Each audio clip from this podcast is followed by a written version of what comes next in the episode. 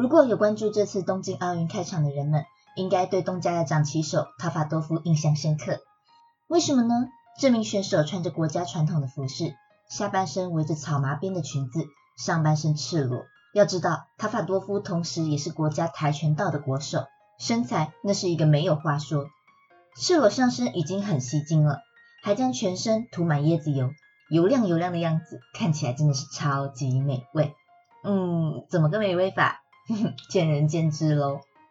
或许有人觉得这样很作秀，但你知道吗？在某方面来说，它更是遵循希腊古传统的哟。古希腊奥运是裸体参赛，全身还要涂满橄榄油，是不是很惊奇？奥运的前世今生。奥运到底为什么重要？这个世界很奇怪，但也很可爱。大家好，我是人鱼先生。二零二零东京奥运扛着疫情压力开幕了，这一路上磕磕碰碰，从去年因为疫情延期一年，到开幕前几天的时候，都还有停办的声浪。今天的部分，我不打算纠结于为什么日本一定要举办奥运的议题，想直接说说奥运的前世今生。开始今天的议题前，我必须先自白一下。说真的，我是一个体育的小白，平常有在健身、潜水、射箭，但都是练个身心健康的。对于真正的竞技体育或者是主流运动，可以算是一问三不知。不知道什么是棒球、篮球，我只知道 NBA；足球我大概就只知道梅西跟 C 罗。但大部分的时候，我身边的人重点都在于赌牌有没有压对边。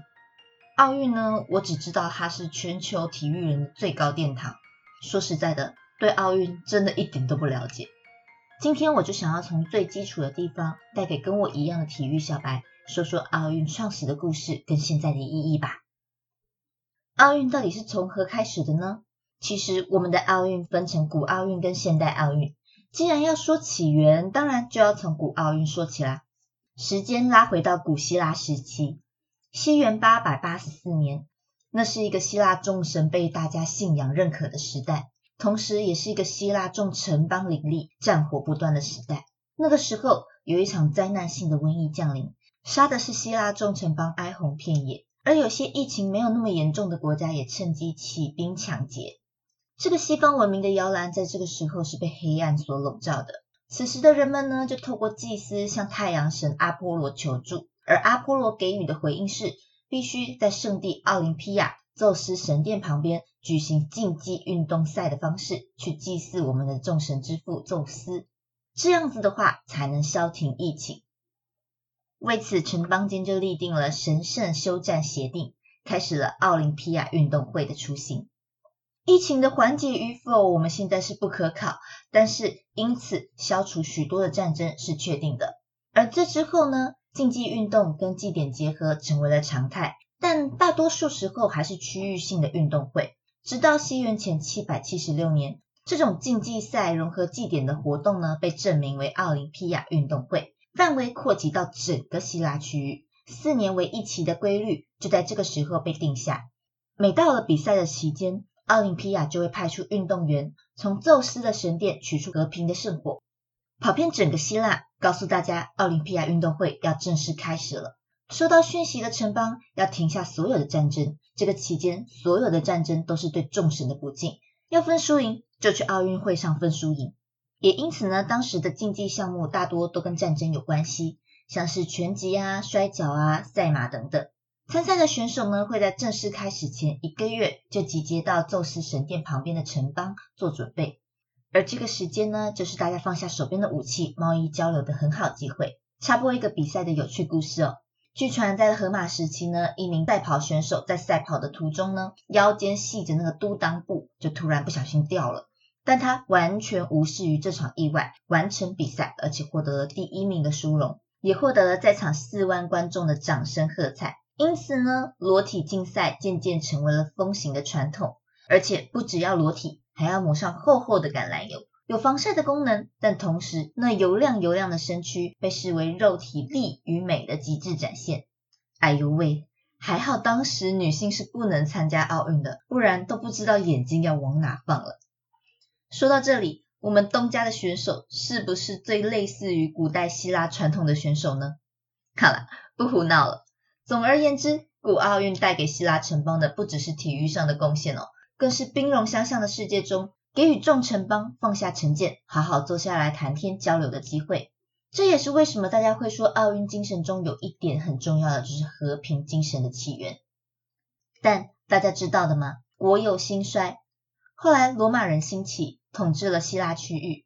初期虽然还算相处融洽，但是到了后期基督教崛起之后，西元三百九十三年，东罗马帝国狄奥多西一世订定了基督教为国教，在所有人只能信奉基督教的前提下，将祭祀跟运动合而为一的奥运也被视为异教徒的活动之一，因此被禁止。就这样，历经千年，举办了近三百多届的古奥运正式走入历史，被历史洪流埋葬了一千五百年之后。才用崭新的姿态回到我们面前，也就是我们现在说的现代奥运。时间推到欧洲的文艺复兴时期，被黑死病洗礼过后的欧洲人呢，不再只听从上帝的旨意，开始思考活生生活在现代的人类的意义。古希腊、罗马的文化也开始备受推崇。我们可以看到许多文艺复兴时期裸体的绘画跟雕像，都是当时受到希腊文化影响的证明。而奥运的复兴也在这个时候可以看出一点端倪。到十九世纪末的时候，德国的考古学家在奥林匹亚旧址上挖掘出了大量的古奥运文物。而复兴奥运的声浪呢，在这个时候的此起彼落了起来。经过几十年来各方人士的努力跟尝试跟失败之后，终于在法国人皮埃尔德顾拜旦的带领之下，在一八九四年六月二十三号，成立了国际奥林匹克委员会。致力去办一场不局限在希腊本地、扩及全球的奥运，而且成功在两年后的一八九六年，在希腊雅典实现第一届的现代奥运会。哇，第一届的奥运诶，大家能想象那时候的奥运是什么样子吗？想想现在风光的奥运，你们一定想象不到当初的奥运有多困难。毕竟是第一次举办这种跨国际的运动会，希腊呢虽然因为历史的意义成了第一个主办国，但也是懵懵懂懂的。光是国际的体育馆的建设就非常花钱，更别想有什么选手村了。所有选手呢吃住必须自行处理，这自然对非欧洲国家非常的不友善，参加的选手也就变成了邻近的欧洲国家为主。而参与这项盛事的运动员，光是希腊本国就占了总比例的三分之二。这在现在看来，是不是真的很荒诞呢？此外呢，这个时候各个国家也没有什么国家代表队的概念，基本上就是从各地来到这个地方的运动选手，依照自己的国籍成了国家代表。但有些人表示自己仅是代表家乡的某个区域来的，也有。资料不明确的情况之下呢，变成了现在有些国家宣称自己有派人来，但是查不到资料，有的选手不能明确排定自己是哪个国家的代表的情况。所以这个第一届奥运呢，共襄盛举的国家数目至今没有一个确定的定案。粗估下来呢，大概也就十四个国家，两百四十一位运动员参加。好吧，第一届过得有点惨，那第二届有没有好转呢？拜托，它可以算是史上最荒唐的一次奥运了。这次的奥运地点办在皮耶尔自己的祖国法国，刚好碰上了比他们早五十年开始进行的世界博览会。或许是基于想要蹭热度的心理吧，好好的奥运活生生就变成了世界博览会的附属活动。怎么说呢？这个奥运比赛项目呢，根据博览会的分类，分别在十六个区域进行。击剑比赛呢，在刀剑制造区进行。划船比赛呢，被安排在救生系统展览区，就好像是世界博览会为了招揽关注而办的体育表演一样。据传还有出现队伍半路拉路人凑队的情况，大家甚至连自己参加了奥运都不知道。唯一最大的贡献，可能就是在这个荒腔走板的套路下呢，第一次有女性参加了奥运比赛。而第三届的奥运呢，选在美国举行。可能是因为在美洲内陆的关系，各国兴致缺缺，乏人问津，也活成了美国内陆自己的比赛。直到第四届的英国奥运，我认为才有了我们现在熟悉奥运的雏形。首先呢，这场奥运第一次凑齐了五大洲的国家共同参与。嗯，英国的号召力果然比较大，是吧？参与人数呢，也是过往人数最高，终于有破千人的参与。而这次的奥运呢，也明确的限定了参与者职业运动员的身份，并且每个国家的选手在开幕仪式的时候要穿着着统一的服装，而在最后结束闭幕时呢，会公布各国奖牌的统计表。这个设计呢，有效促使国家代表队的产生，奥运夺牌可以为国家争光的意识渐渐形成，奥运也正式的进入了国际的视野。当然，我们应该开心，奥运历经四届的波折，终于慢慢步上正轨。但当然，人类世界政治暗潮汹涌，也渐渐升到了这个本来寓意提倡和平、运动家坚韧不拔精神的运动会。我们时间推演到了一九三六年的柏林奥运，对于历史敏感的人，或许就可以嗅到一丝的不寻常。这是二次世界大战爆发的前刻。在这之前的奥运呢，已经因为一次世界大战史上第一次的停办，而这个二战前夕又在纳粹统治的德国期间举办的奥运比赛，肯定也没有这么简单，是吧？其实哦，当初德国在报名甄选主办国的时候，还没有执政的希特勒是大声反对奥运的，他表示跟下等的民族同场竞技有伤民族的尊严，谁要跟你们比赛，我呸！你们不配，但实际到了审查员到场审查的时候，希特勒却一反常态的表现出友好、亲切，对犹太人开始表现包容，关切体育、砸重本、完善体育场等等的活动，好像之前那个独裁可怕的希特勒是个假象的样子。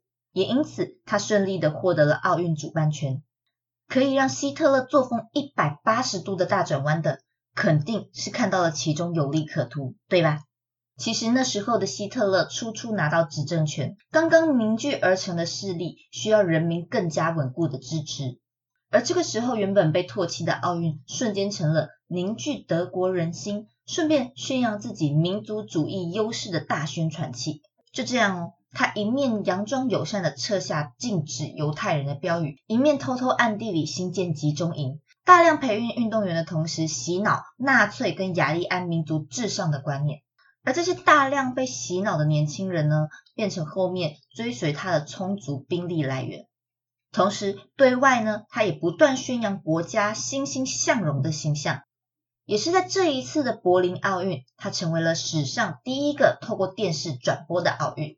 这个广告效果奇佳哦，希特勒在全球各地都笼络了不少粉丝。当然，德国自己的青年也不负希特勒苦心的栽培，勇夺了三十三面的金牌、二十六面银牌、三十面铜牌，是一场碾压所有国家的胜利。而经过了这次的奥运呢，德国的自信心跟民族感爆棚，直接影响二战的爆发。其实我说这个不是想要批判希特勒纳粹主义，反而是放下他做了什么坏事的成见。单纯的就这一波笼络明星，顺便强健体魄出征的操作，我真心觉得很聪明。毕竟身在台湾，我觉得每次的奥运大概就是我见过全国最团结的时候了。我说过，我对于竞技体育不熟悉啊，除了射箭，我多少有一点在乎。毕竟我也算是个小射箭菜鸟，不管熟不熟悉，只要看到台湾选手上场，还是热血沸腾。看不懂没关系，只要有得分，我还是会很开心的尖叫。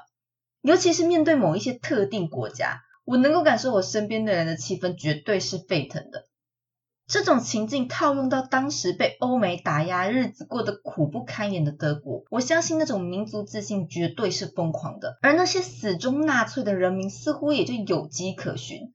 希特勒就是他们眼中那个可以打败欧美振兴国家的人。你说这是政治操作、奥运蛊惑民心吗？那绝对是。但是只要在这个社会中，真的没有人可以逃离政治的，因为政治就是我们的生活。对于此啊，我的体悟其实是，我深深感受到的是，不管是参与或者是举办奥运，对于一个国家而言，这绝对大大的影响到了国家认同感的提升，而这是一个国家非常重要的软实力。我们或许可以为了个人的利益发展打拼事业，但没有国家认同，就如同一盘散沙。大难临头各自飞，有国家的共同意识的时候，大家才会愿意放下纯粹个人的利益，求取共荣，国家才有可能欣欣向荣。或许就一个非常理想主义的状态来说，嗯，一个人过好自己的生活，好像也没什么不好。但我是一个感性的人，尤其生长在还算很自由的台湾，我已经非常感激了。我其实特别的羡慕以色列，这也是为什么我会在第一期做以巴战争的主题。他们是一个在周遭国家都是敌国的情境下生存下来的国家，尽管争议很多，但仍是一个国际承认的主权独立国家。相较台湾的处境，我相信是可以接近。而为什么他们做得到，我们却要在奥运上称自己是中华台北？如果我们是个更加团结的国家，会不会就有不同的出路？毕竟我总是想，除了他们宗教上特别的团结之外，我并不认为台湾有输些什么。好了，这个议题就只是抛出来给大家思考看看。但同时，既然我吹捧了奥运对于国家民族团结的重大贡献，是不是我们就应该思考要大量培养奥运国手，甚至争夺看看举办奥运呢？这个东西就关系到我下一篇想做的，排除感性之外。最现实的问题，奥运经济。谢谢大家陪我到这里，我是人鱼深深，我们下周见。